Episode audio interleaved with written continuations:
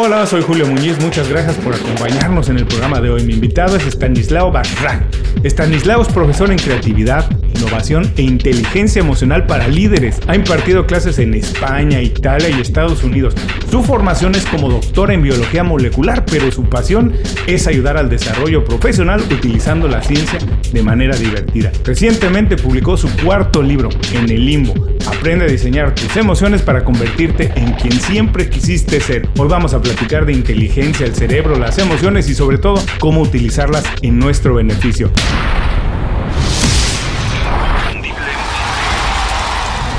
Esto es Inconfundiblemente. Aprende a ser tu mejor versión. Estanislao, muchas gracias por hacer tiempo para platicar con nosotros. Para quien no está muy familiarizado con tu trabajo, lo que es la biología molecular, el desarrollo profesional y todo esto, platícanos brevemente tu trayectoria, a qué te dedicas y cómo llegaste al punto en el que estás hoy. Bien, hola Julio, muchas gracias por la invitación. Eh, carrera clásico científico, biólogo que, trabajaba en, universidades, como decías tú, primero en Buenos Aires, luego en Francia y luego en Boston. Y un día con una crisis primero profesional y luego personal, estando en la Universidad de Harvard, me di cuenta que no quería dedicar mis días a, estar en, en la mesada, con los ratones, con los experimentos. y me volví a mi país, a la Argentina, y realicé una maestría en negocios.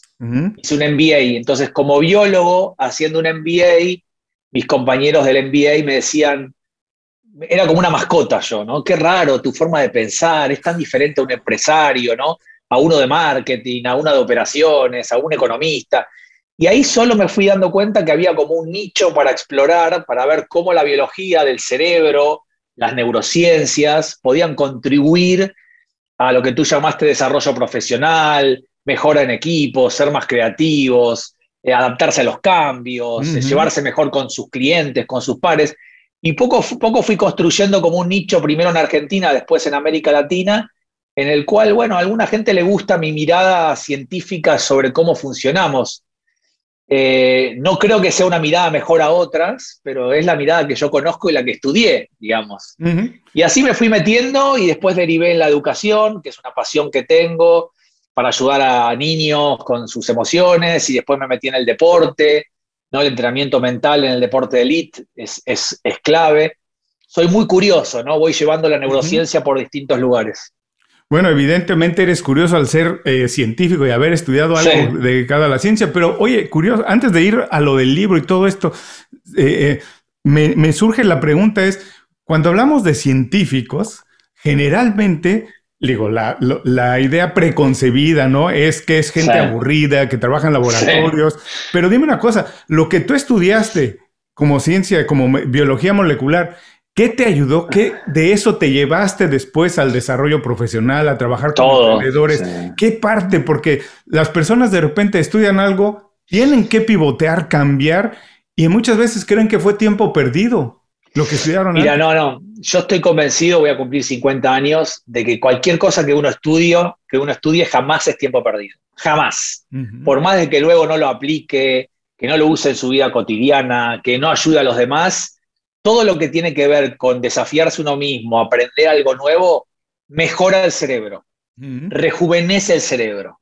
Y esto es real, esto es, esto es ciencia. Entonces, yo no me arrepiento de nada de lo que hice, simplemente que me fui dando cuenta a lo largo de mi vida científica o académica que me apasionaba mucho más la comunicación, dar clases, escribir, que estar en, que estar en el laboratorio. Entonces, no, no porque sea malo estar en el laboratorio, es un trabajo muy noble de muchas horas, pero en vez de hacer lo que debía hacer, dije, voy a hacer lo que tengo ganas, que es comunicar, comunicar, contar, divulgar, entrevistar científicos porque yo hablo su lenguaje y siempre tratar de conectarlo con la vida cotidiana. ¿no? Nosotros en Argentina decimos con Doña Rosa, ¿no? la persona común que va al mercado, que tiene su trabajo en el banco, que vuelve a la casa y están los niños. Bueno, cómo podemos contribuir a que tenga una vida un poquito mejor. No, eso es divertidísimo. A mí eso me apasiona mucho porque además saliste de un laboratorio pequeño a convertir pues la tierra completa tu laboratorio, ¿no?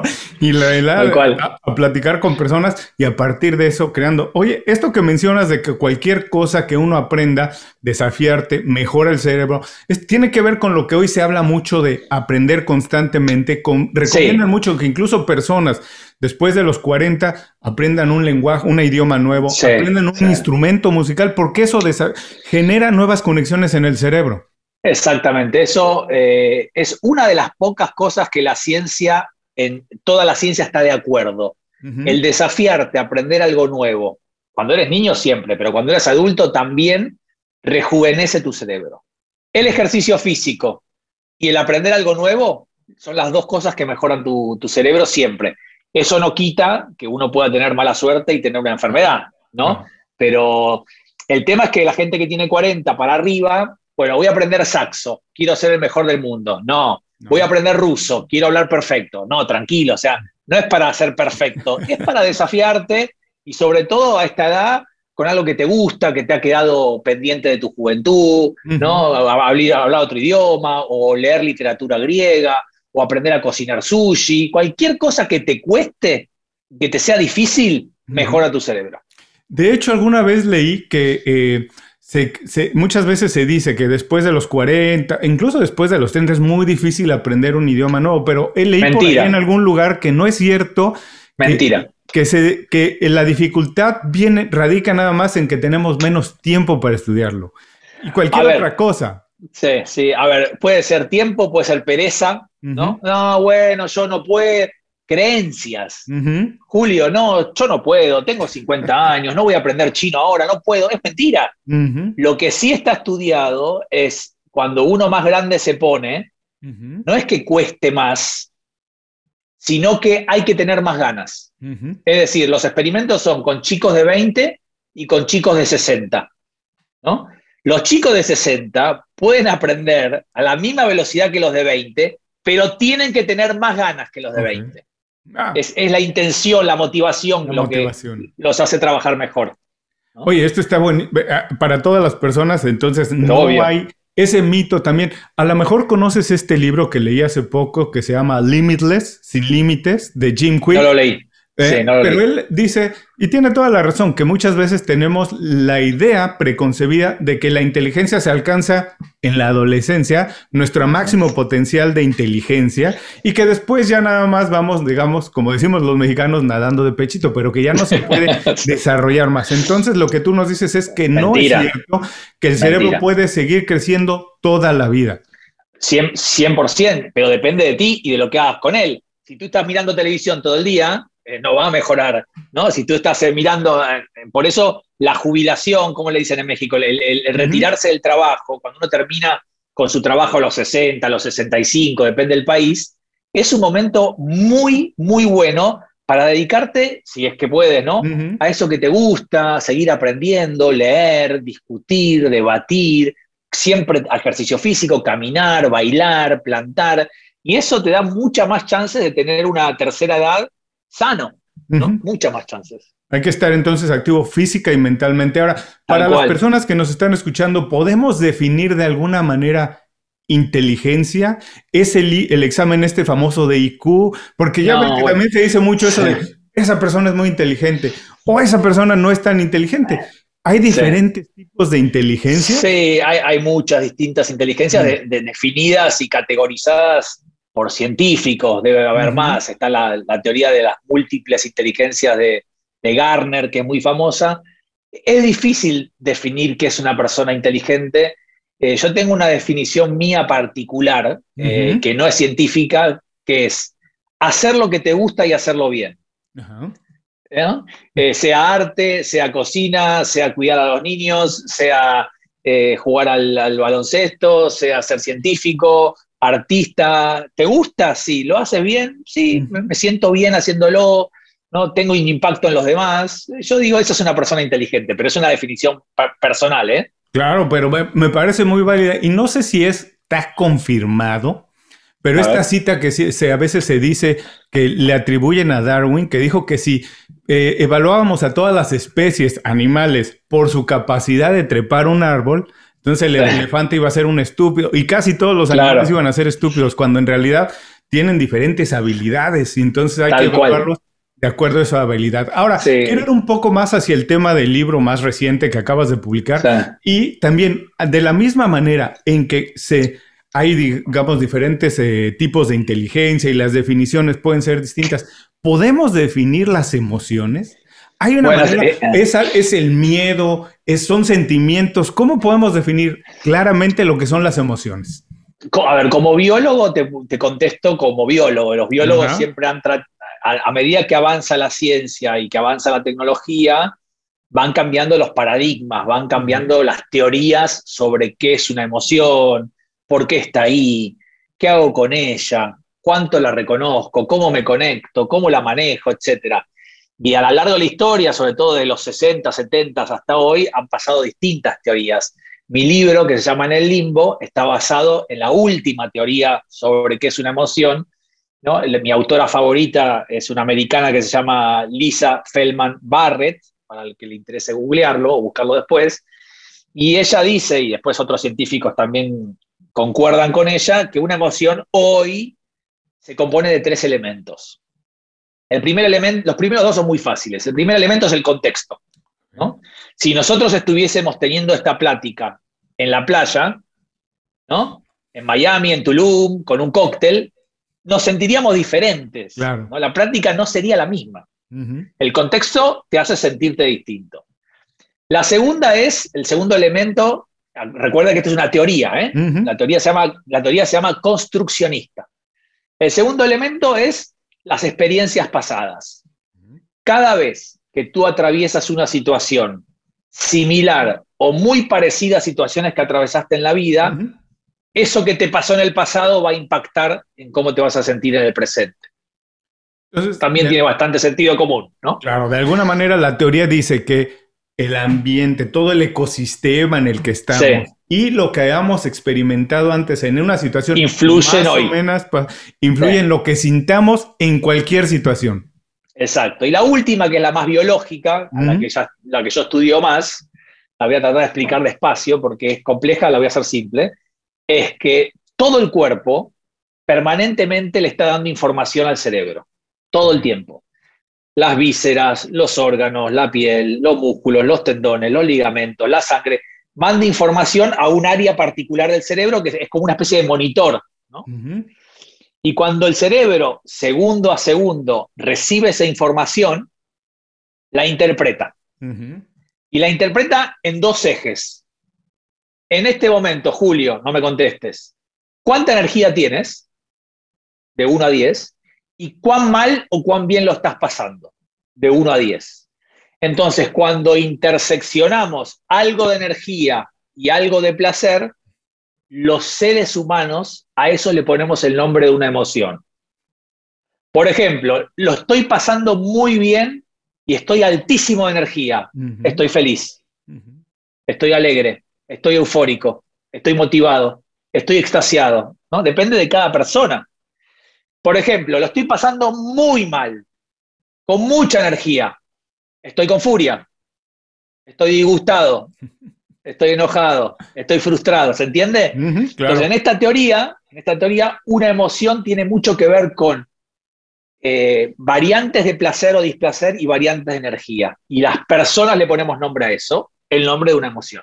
Ahora, en ese contexto, la información que recibimos del cuerpo de cómo nos sentimos es la relación entre energía y nuestro sentimiento, más o menos, dependiendo de cualquier situación. Pero, ¿tienen alguna relación las emociones con lo que hablábamos previamente, la inteligencia? Porque generalmente nos referimos a emociones como el enojo, la ira, la rabia, cosas así, y generalmente pensamos que no tienen ninguna relación con la inteligencia, que son cosas que sentimos de manera innata y no podemos manejar ni controlar. No, no, a ver, hay muchas, muchas vertientes de tu pregunta. A ver, la inteligencia emocional es algo extremadamente estudiado y definido y es lo que más va a hacer la diferencia en tu calidad de vida y en tu toma de decisiones. ¿no? El poder entender lo que le pasa al otro, a tu equipo, a tu familia, el, decidir, por ejemplo, no voy a discutir porque estoy muy enojado, no me conviene.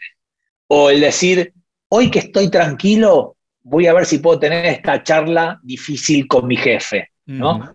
Hoy que estoy feliz, voy a ver si me animo a hacer algo distinto. Entonces las emociones están todo el tiempo sesgándonos en las decisiones y haciendo que sean más efectivas o no. Por otro lado, cuando uno tiene una emoción, para los biólogos eso es un dato, es una información.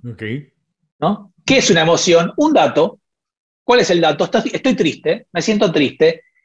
¿Es malo o es bueno? Nada. Es una información. No hay emociones negativas. No hay emociones que estén mal sentir. Hay emociones que son feas de sentir. Hay emociones que son displacenteras. Hay emociones que te quitan la energía, ¿no? Pero eso no quiere decir que esté mal. Eso te está diciendo tu cuerpo, que es sabio y auténtico, te está diciendo, escucha, Julio, escucha, tristeza, ¿qué hacemos? ¿Qué pasó? ¿Qué se puede hacer diferente? ¿Está bien sentirlo? ¿Quieres seguir sintiéndolo? ¿Quieres cambiarlo? Entonces, cuando uno se presiona a sentir algo siempre, siempre tengo que estar contento, siempre tengo que estar feliz, no es real.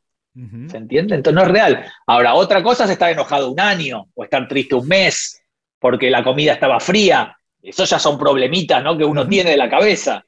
Pero es muy importante este mensaje, sobre todo para los padres, ¿no? No hay nada que esté mal sentir. La pregunta es, ¿qué me está haciendo sentir eso? ¿Cómo lo estoy pensando? ¿Qué responsabilidad tengo yo? Porque el cerebro le encanta culpar al otro siempre, ¿no? Siempre es mi pareja, el país, la pandemia, yo estoy mal por mi jefe, yo estoy triste por mi novia, y en realidad es uno el responsable de lo que siente. Entonces, mira, qué bueno que nos dices esto y como dijiste, señalaste especialmente para los padres, hay que entender que es normal que los hijos, la pareja, sienta emociones, sienta en algún momento rabia, sienta enojo o siente... Es perfectamente normal, no hay que preocuparse por eso. Incluso lo que nos decías también en base a la inteligencia emocional, que tiene, también es importante para padres, gente que tiene un equipo a su, a su, bajo, a su mando, entender que las personas con las que trabajamos es normal que sientan enojo, rabia, alegría o que estén muy emocionados por alguna razón. Lo importante es aprender a manejar esas emociones. Ahora, ¿qué importancia o qué relación existe entre las emociones y definir quiénes somos? Y en ese sentido también cómo nos ayudan a desarrollarnos profesionalmente. Y bueno, la, verdad que ah, vengo trabajando hace muchos años con, empresarios y con deportistas y, esto que estás diciendo tú yo lo definiría en una palabra que muchas veces es como una mala palabra, pero que realmente es una palabra que cambia toda tu vida, que es el autoconocimiento. ¿Cuánto te conoces a ti mismo? ¿No? Eh, ¿en, ¿En qué lugares de tu día y tu tarde y tu trabajo te ves rindiendo mejor? ¿Cómo te sientes en ese momento? No es lo mismo ir a conquistar un cliente motivado que desmotivado. No es lo mismo salir a la pista a jugar al tenis confiado que desconfiado. No es lo mismo tener una conversación con tu mujer feliz que triste. O sea, las emociones impactan en cómo hago las cosas. Entonces, para ser un líder eficiente, para ser un padre eficiente, para ser una persona profesional eficiente, el conocer cómo me siento y cómo eso impacta en cómo hago es la mitad de la batalla ganada. Por ejemplo, un ejemplo rápido, trabajé en la selección de hockey femenino de, Argentina y una jugadora aprendió con esta, digamos, con técnicas derivadas del libro, si quieres, que cuando estaba enojada, atajaba mucho mejor. Y claro, y ella decía, no, no puede ser, enojado uno juega peor. Depende. No hay una fórmula para todos igual, cada uno es distinto. Entonces, cuando uno aprende las emociones y los niveles de intensidad, cómo impactan en mi rendimiento, no ganar o perder, cómo rindo. Después ganar o perder depende de otros también, ¿no? Pero cómo performo, cómo rindo. Y uno aprende un montón de cosas de uno mismo y después las aplica. ¿Se entiende? Entonces es, importantísimo poder aprender a conocer cómo uno se siente, porque siempre va a impactar en cómo me va en la vida. Y esto que decías también, qué importante, porque hablando de los deportes es curioso que, como dices, ya el ganar un equipo depende de muchos otros factores. Pero lo único que depende de mí es mi desempeño.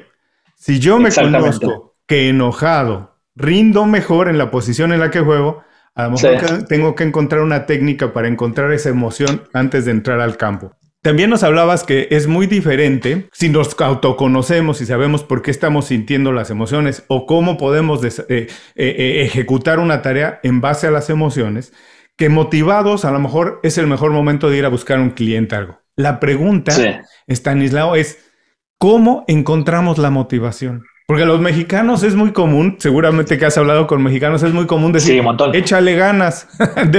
¿Y cómo hago para echarle ganas? Algo que estoy haciendo. ¿Dónde encuentro las ganas? ¿Cómo se puede uno motivar? ¿Se puede uno motivar de manera personal, yo mismo, o la motivación tiene que venir de fuera?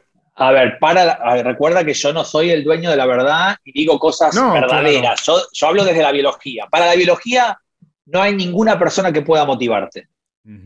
Hay personas, tu padre, tu jefe, tu líder, tu presidente, tu pareja, tus hijos, que pueden darte oportunidades para que te motives.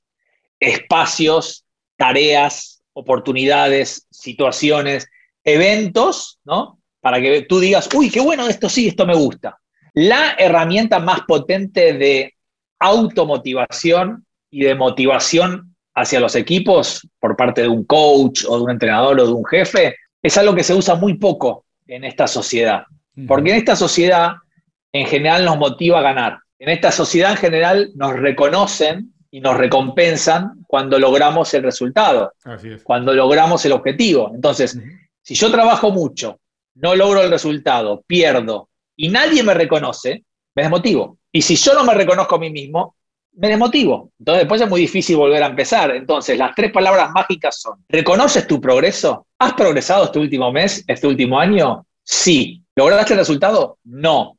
Pero has progresado. Felicitaciones. Antes dibujabas palitos, ahora dibujas triángulos. Progreso. Muy bien. Eso motiva.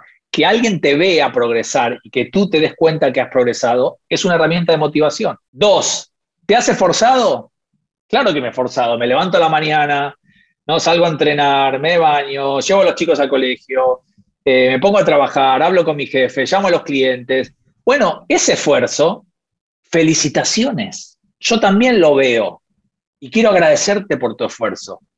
¿Lograste el objetivo? No, no importa. Con mucho esfuerzo y con progreso, en algún momento lo vamos a lograr. Y la tercera, que es en general la que falla, es proceso. A ver, si tú te estás esforzando un montón y vienes progresando, pero estás utilizando las herramientas no adecuadas, nunca lo vas a lograr. Mm. Entonces, ¿cómo es el proceso? ¿Cómo estás trabajando? ¿Lo llamas a la mañana? ¿Lo llamas a la noche? ¿Le mandas un mail? ¿Le mandas un WhatsApp? A ver, quizás hay que cambiar la forma de hacer las cosas para lograrlo. El esfuerzo por sí solo no es suficiente. Tiene que ser un esfuerzo inteligente. Como dices, hay que cambiar las cosas, hay que desaprender. Y esto que decías de que vivimos en una sociedad donde se premia la meta y no necesariamente el aprendizaje, el progreso. En algún momento también lo leí que, por ejemplo, los niños, como generalmente el padre lo recompensa cuando tiene una buena calificación y cuando hace algo bien, si el niño le gusta a lo mejor jugar mucho béisbol, pero resulta que en el fútbol es mejor, y el padre le celebra cuando anota un gol, empieza a dejar el béisbol de lado porque le gusta más bien ser reconocido en lugar de hacer lo que le gusta. y busca el amor del padre. Ahora, con esta idea de que la sociedad recompensa más el resultado, vivimos un momento muy interesante porque todo lo que vemos en redes sociales o en los medios eh, masivos de comunicación son mensajes en ese sentido que nos harían, que nos debemos sentir bien cuando alcancemos X meta que alguien más ya alcanzó y que fue evaluada como buena, que debemos sentirnos bien cuando vemos X fotografía, X imagen, pero, no, pero es muy probable que cuando lo hagamos no sintamos esa recompensa. Entonces, la pregunta es, para manejar nuestras emociones deberíamos desaprender lo que a lo mejor de niños se nos fue inculcando o lo que la sociedad intenta manipularnos? Sí, a ver, primero los padres no lo hacen a propósito, siempre buscan lo mejor para los niños, a veces no hay, una, no hay un manual de cómo ser un buen padre, ¿no? Pero eh, en esta invitación que tengo aquí contigo, recomiendo a los padres estar muy atentos al esfuerzo y al progreso de los niños y no tanto a los resultados, eh, nosotros en biología no hablamos de la palabra desaprender, pero la entiendo perfecto y es una linda palabra.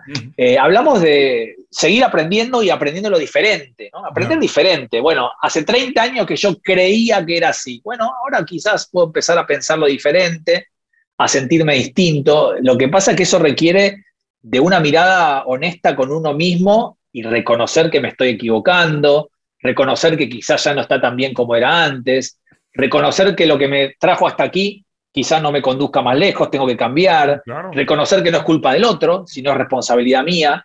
Y eso es por, lo cual es tan difícil cambiar, porque cambiar representa dolor, dejar cosas mías del pasado, eh, reconocer que, que, no tengo razón siempre, ¿no? Y eso a mucha gente le cuesta. ¿Por qué?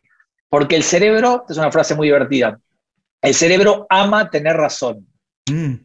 El cerebro le fascina tener razón. Todo el tiempo quiere tener, prefiere tener razón que ser feliz. Porque cuando uno tiene razón en un argumento, en una discusión, en una charla con tu pareja, con tu, con tu cliente, etc., se genera muchísimo placer instantáneo. Pero dura un segundo, dos, cinco, después se terminó. Y la felicidad es algo más de construcción, de largo plazo, de bienestar, de actitud, de sostener algo que, bueno, obviamente no se puede ser feliz todo el tiempo, pero se puede tratar de sostenerlo. Entonces es diferenciar el placer con el bienestar. El placer es algo muy inmediato, muy rápido, que el cerebro le encanta tener, pero acá es, tú tienes que decirle al cerebro, momento, cerebro. Placer o bienestar, razón o felicidad. Todo no se puede siempre. Y como bien dices, la felicidad es algo que se construye a más largo plazo y además es algo temporal, ¿cierto? No puede estar uno todo el tiempo feliz. Por suerte. Son Exacto. son pequeños momentos que nos hacen sentir así. La vida es así. Sentimos un, digamos, una inyección de, energía, algo, y entonces nos sentimos bien. De hecho, no sé si tú también puedas, este, eh, eh, también por ahí alguna vez vi que el cerebro, además de esto, de que siempre quiere tener la razón, también es un poco, digámoslo, flojo en el sentido que prefiere que estemos siempre en la zona de confort y siempre nos intenta llevar a sentirnos a gusto en lugar de, de manera natural, retarnos a intentar cosas distintas. Hoy se dice que más o menos el 80-90% de las personas son así. Pero ¿por qué? Porque el, cerebro, porque el cerebro ha vivido cientos de miles de años tratando de automatizar procesos. Cuanto más automático eh, eh, y no requiera pensar, no requiera gastar energía, no requiera tomar riesgos, más sobrevivo en la sabana africana. Entonces, tenemos un cerebro que viene de ahí, no ha evolucionado mucho más. Entonces, la tendencia natural es a, refugiarnos en lo conocido, en lo familiar, en los hábitos, que no está mal, no está mal.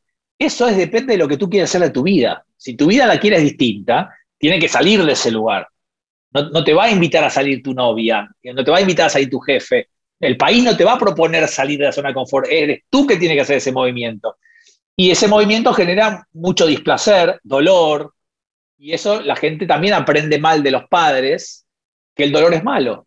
Claro. Y el dolor no es malo, el dolor es parte de la vida.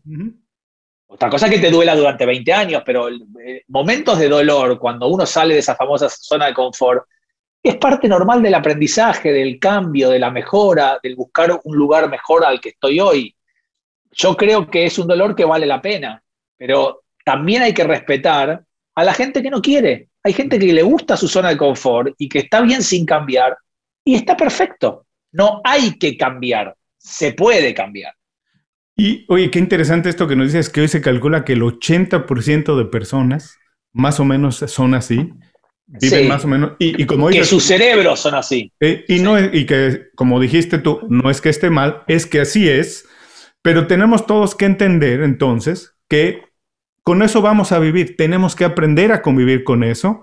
Que no todo el mundo ve el mundo, el mundo, no todas las personas ven el mundo como nosotros y no todo el mundo quiere hacer las cosas de manera diferente. Entonces tenemos que aprender a vivir con eso. Entonces quiero pedirte es, eh, ya entendimos esto, que tenemos que entender que el 80% más o menos de personas piensan de esta manera y que tenemos que convivir con ello porque entramos a un trabajo y vamos a encontrar personas así.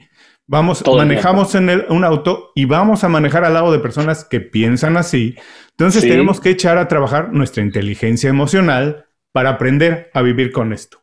¿Nos puedes recomendar algún ejercicio, dos o tres cosas que las personas que nos están escuchando hoy, que están haciendo ejercicio, que están en el auto, van a llegar en la noche a su casa o van a regresar después de hacer ejercicio a la casa, dos o tres pequeñas cosas que puedan empezar a hacer hoy para sentir sus emociones, reconocerlas y manejarlas en su beneficio? Sí, sí, a ver, creo que el ejercicio más potente de todos, y lo voy a explicar paso a paso. A ver, digamos que estás en Zoom con tu jefe o con tu pareja, o estás en la casa con tu pareja, con tu jefe, con un amigo, y te mira mal. Tú dices, mm", y te da miedo esa mirada, ¿está bien? Ahora imaginemos la misma situación y cuando te mira mal, adentro de tu cabeza, tú piensas, me dejó de querer, me va a echar. Uy, ¿y ahora qué voy a hacer con los niños? No, no lo puedo creer, está con otro, ¿no? Y cuando uno le pone pensamientos a la situación, lo puede empeorar todo. Entonces, una situación que te generaba miedo, esa cara, ahora te genera pánico. Con miedo puedes pensar, respirar, bueno, tengo miedo, sí, está bien tener miedo porque esa cara no me gusta, pero con pánico no puedes pensar nada. Con pánico vas a reaccionar, vas a actuar mal, te vas a arrepentir, vas a gritar, vas a empujar, vas a salir corriendo. Entonces, un ejercicio muy potente es la próxima vez que te sientas mal por algo, incómodo o incómoda, triste, nerviosa, angustiada, con miedo, enojada, primero, no está mal sentirse así, pero trata de pensar en qué estás pensando. No describas la situación. ¿En qué pienso cuando me está ocurriendo? Y estoy seguro que vas a encontrar un montón de pensamientos irreales, irracionales, que te generan una intensidad emocional que no te deja pensar. Entonces la idea es aprender a reconocer mi forma de pensar frente a las situaciones que no me gustan y poder cambiar la forma de pensar. Y cuando cambias tu forma de pensar, cambias cómo te sientes, piensas mejor, tomas mejores decisiones. Visita inconfundiblemente.com. Descarga nuestras herramientas y aprende a ser tu mejor versión.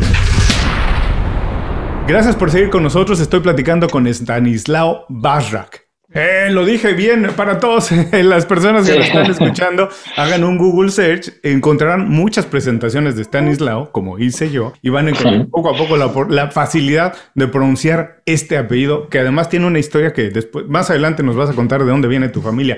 Les recuerdo que él es el autor de en el limbo, aprende a diseñar tus emociones para convertirte en quien siempre quisiste ser. Stanislao, estamos entrando ya a la segunda parte de la entrevista. En la primera nos has dejado muchas ideas, consejos de las que yo tendré que escuchar varias veces la entrevista, hacer mis notas y empezar a, encontrar cómo me siento, por qué a manejar esas emociones para eh, conseguir las cosas que quiero, para convertirme en quien siempre quise ser. Lo que quiero ahora es platicar un poco más con Stanislao no el científico, la persona. Y son preguntas más breves, más rápidos, para encontrar un poco cuáles han sido tus aprendizajes o tus experiencias para alcanzar los logros que has alcanzado. Sé que eres atleta, que te gusta el deporte, me imagino que eres eh, alguien, y además eres científico, así que me imagino que eres alguien de hábitos muy establecidos, pero puedes mencionarnos a lo mejor una costumbre, hábito que fue muy fácil de adquirir, que es el que consideras que te ha ayudado a alcanzar más de los logros que has alcanzado. Yo creo que el ejercicio físico. El ejercicio físico, que, a ver, que me suceda a mí no quiere decir que le suceda a todos, ¿no? Cada uno tiene que, vivir su propia experiencia. El ejercicio físico es un espacio donde no solo me doy cuenta que me hace bien al cuerpo y a la cabeza, sino que es un espacio donde puedo estar conmigo mismo, sin exigirme. Pasé de los deportes de, de grupo a simplemente ir a correr, bailar, caminar, eh, andar en bicicleta, nadar, cosas son, son lugares más solitarios para mí,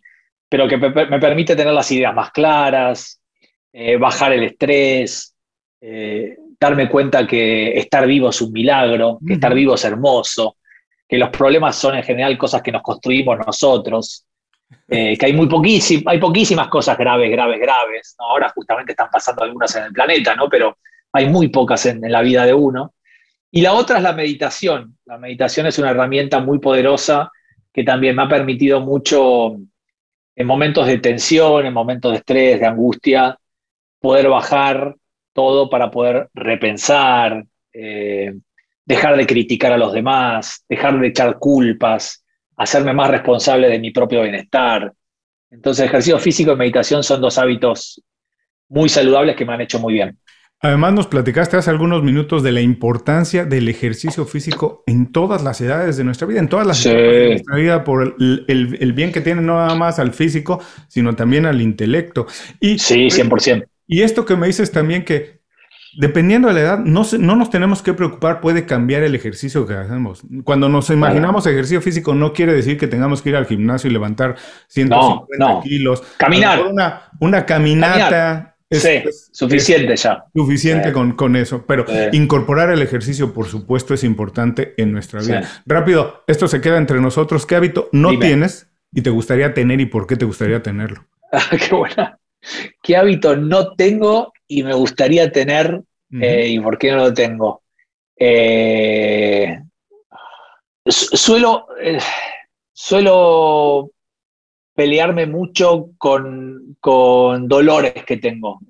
soy, soy un paciente con dolor crónico y me gustaría tener el hábito de dejarlo pasar, no darle tanta importancia, abrazarlo cuando viene, en vez de estar luchando contra el dolor. Cuanto más lucho, más me duele. Pero es algo que estoy, estoy aprendiendo, sí, soltarlo, estoy aprendiendo en casa de herrero cuchillo de palo, ¿no? Yo que trabajo con la cabeza, es mi propia cabeza la que a veces no me deja trabajar.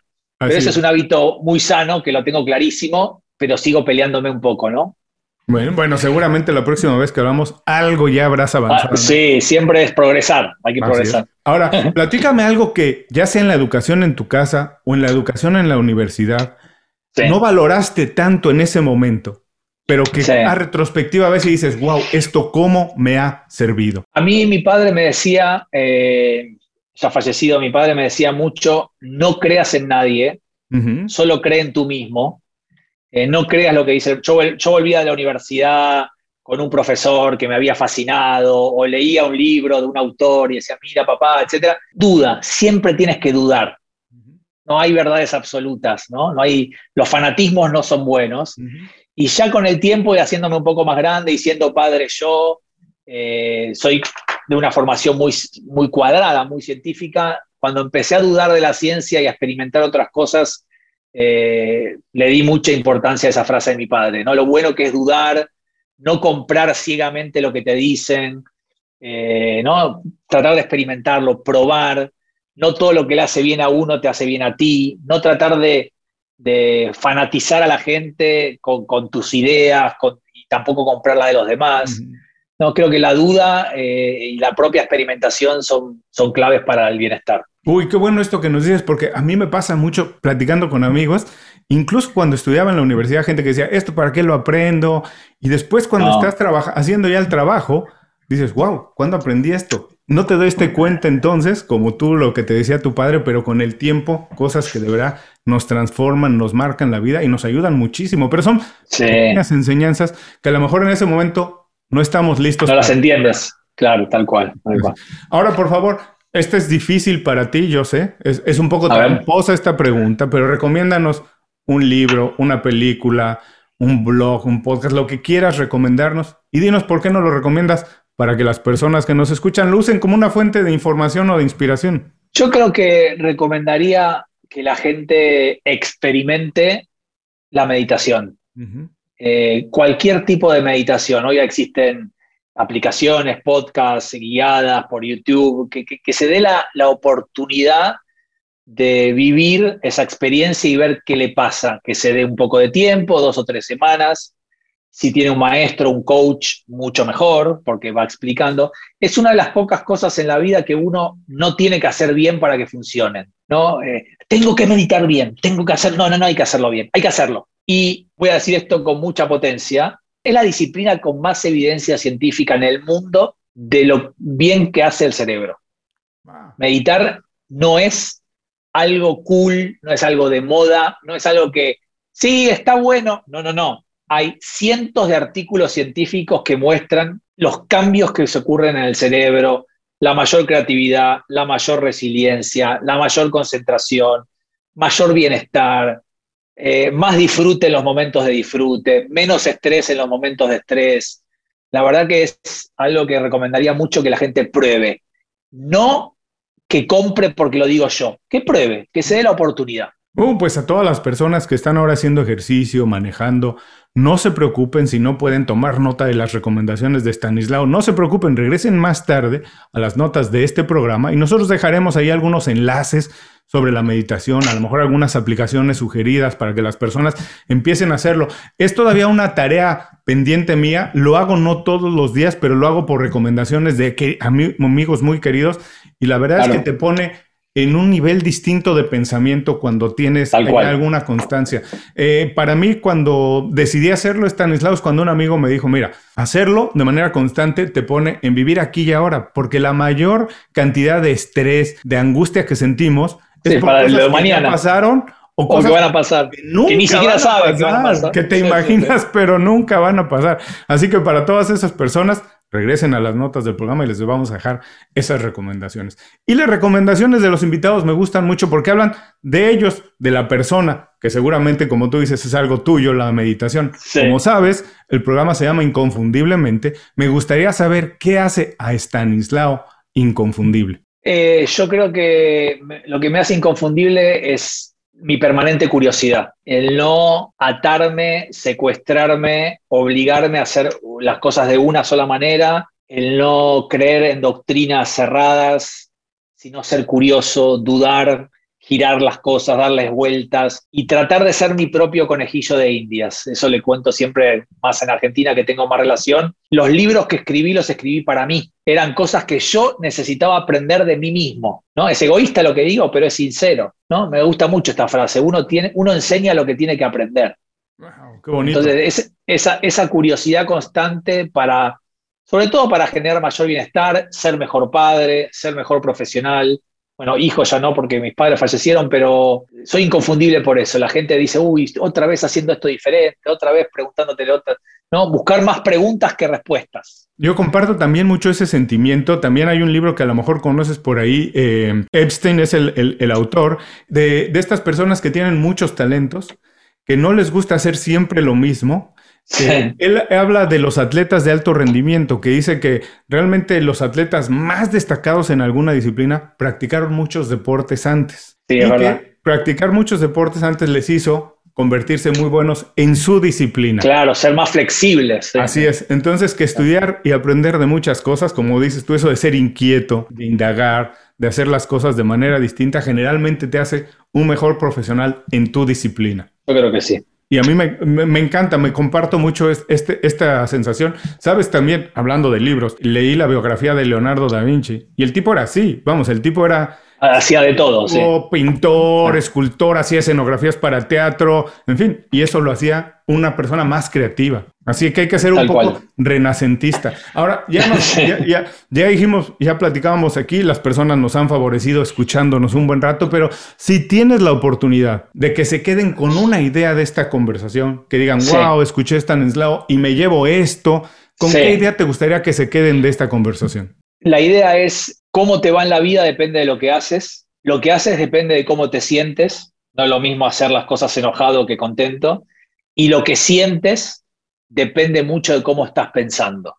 No le eches la culpa a las situaciones que te hacen sentir de una manera, sino cómo tú interpretas con tus pensamientos esa situación. Si tú cambias la forma de pensar, cambia la forma de sentir, cambia la forma de hacer y te va diferente en la vida. Hay que empezar por pensar como pienso y cambiar eso. Buenísimo, Estanislao. Muchísimas gracias por todo esto, este último consejo. A ti, Julio. tiempo. Te mando un abrazo muy grande hasta Buenos Aires. Espero que pronto acabe esto que estamos viviendo, que vamos a viajar, porque sabes, tengo muchísimas ganas de visitar la ciudad, Buenos Aires, me encanta, tengo buenos amigos allá y tengo muchísimas ganas de tomarme una Quilmes oscura, que solamente se encuentra ahí Así que espero que la próxima vez en persona nos demos un abrazo y nos tomemos una cerveza o un vino que también ustedes tienen maravilloso. Antes no, está auspiciado, no está auspiciado por Quilmes este, este podcast. Antes de despedirnos, por favor, dinos dónde las personas pueden saber más de tu trabajo, aprender de tu libro, descubrir de tu libro y todo lo que estás haciendo. Sí, a ver, la única red social que tengo es Instagram y es arroba Stanislao Bach Rach, se escribe, pero supongo que en el podcast lo, escribirán. Eh, mis libros están todos en, las plataformas de ebook. En Miami realmente eh, no creo que se encuentre impreso todavía hoy, entonces se encuentra en Miami o en la Florida o mismo en México. En México sí está impreso el libro en toda Latinoamérica, eh, pero yo recomendaría las, los ebook en todas las plataformas para no dar marcas. Y también es muy interesante que tengo mis libros en audiolibro. Ah, entonces se pueden escuchar, se pueden escuchar y para el que va manejando y quiere escuchar en la ruta, en la autopista. Pero sí, son, son libros que son, le han ido muy, muy bien a Argentina, en España, en Rusia, en Corea, en Italia, ha sido un éxito, así que son, estoy muy feliz, la verdad que a la gente le guste lo, lo que hago. Y a todos los que nos escuchan, con esto terminamos la entrevista con Stanislao Bashrak. Les recuerdo que todos sus consejos, así como los datos para ponerse en contacto con él o saber de su trabajo y descubrir sus libros, los pueden encontrar en las notas de este programa.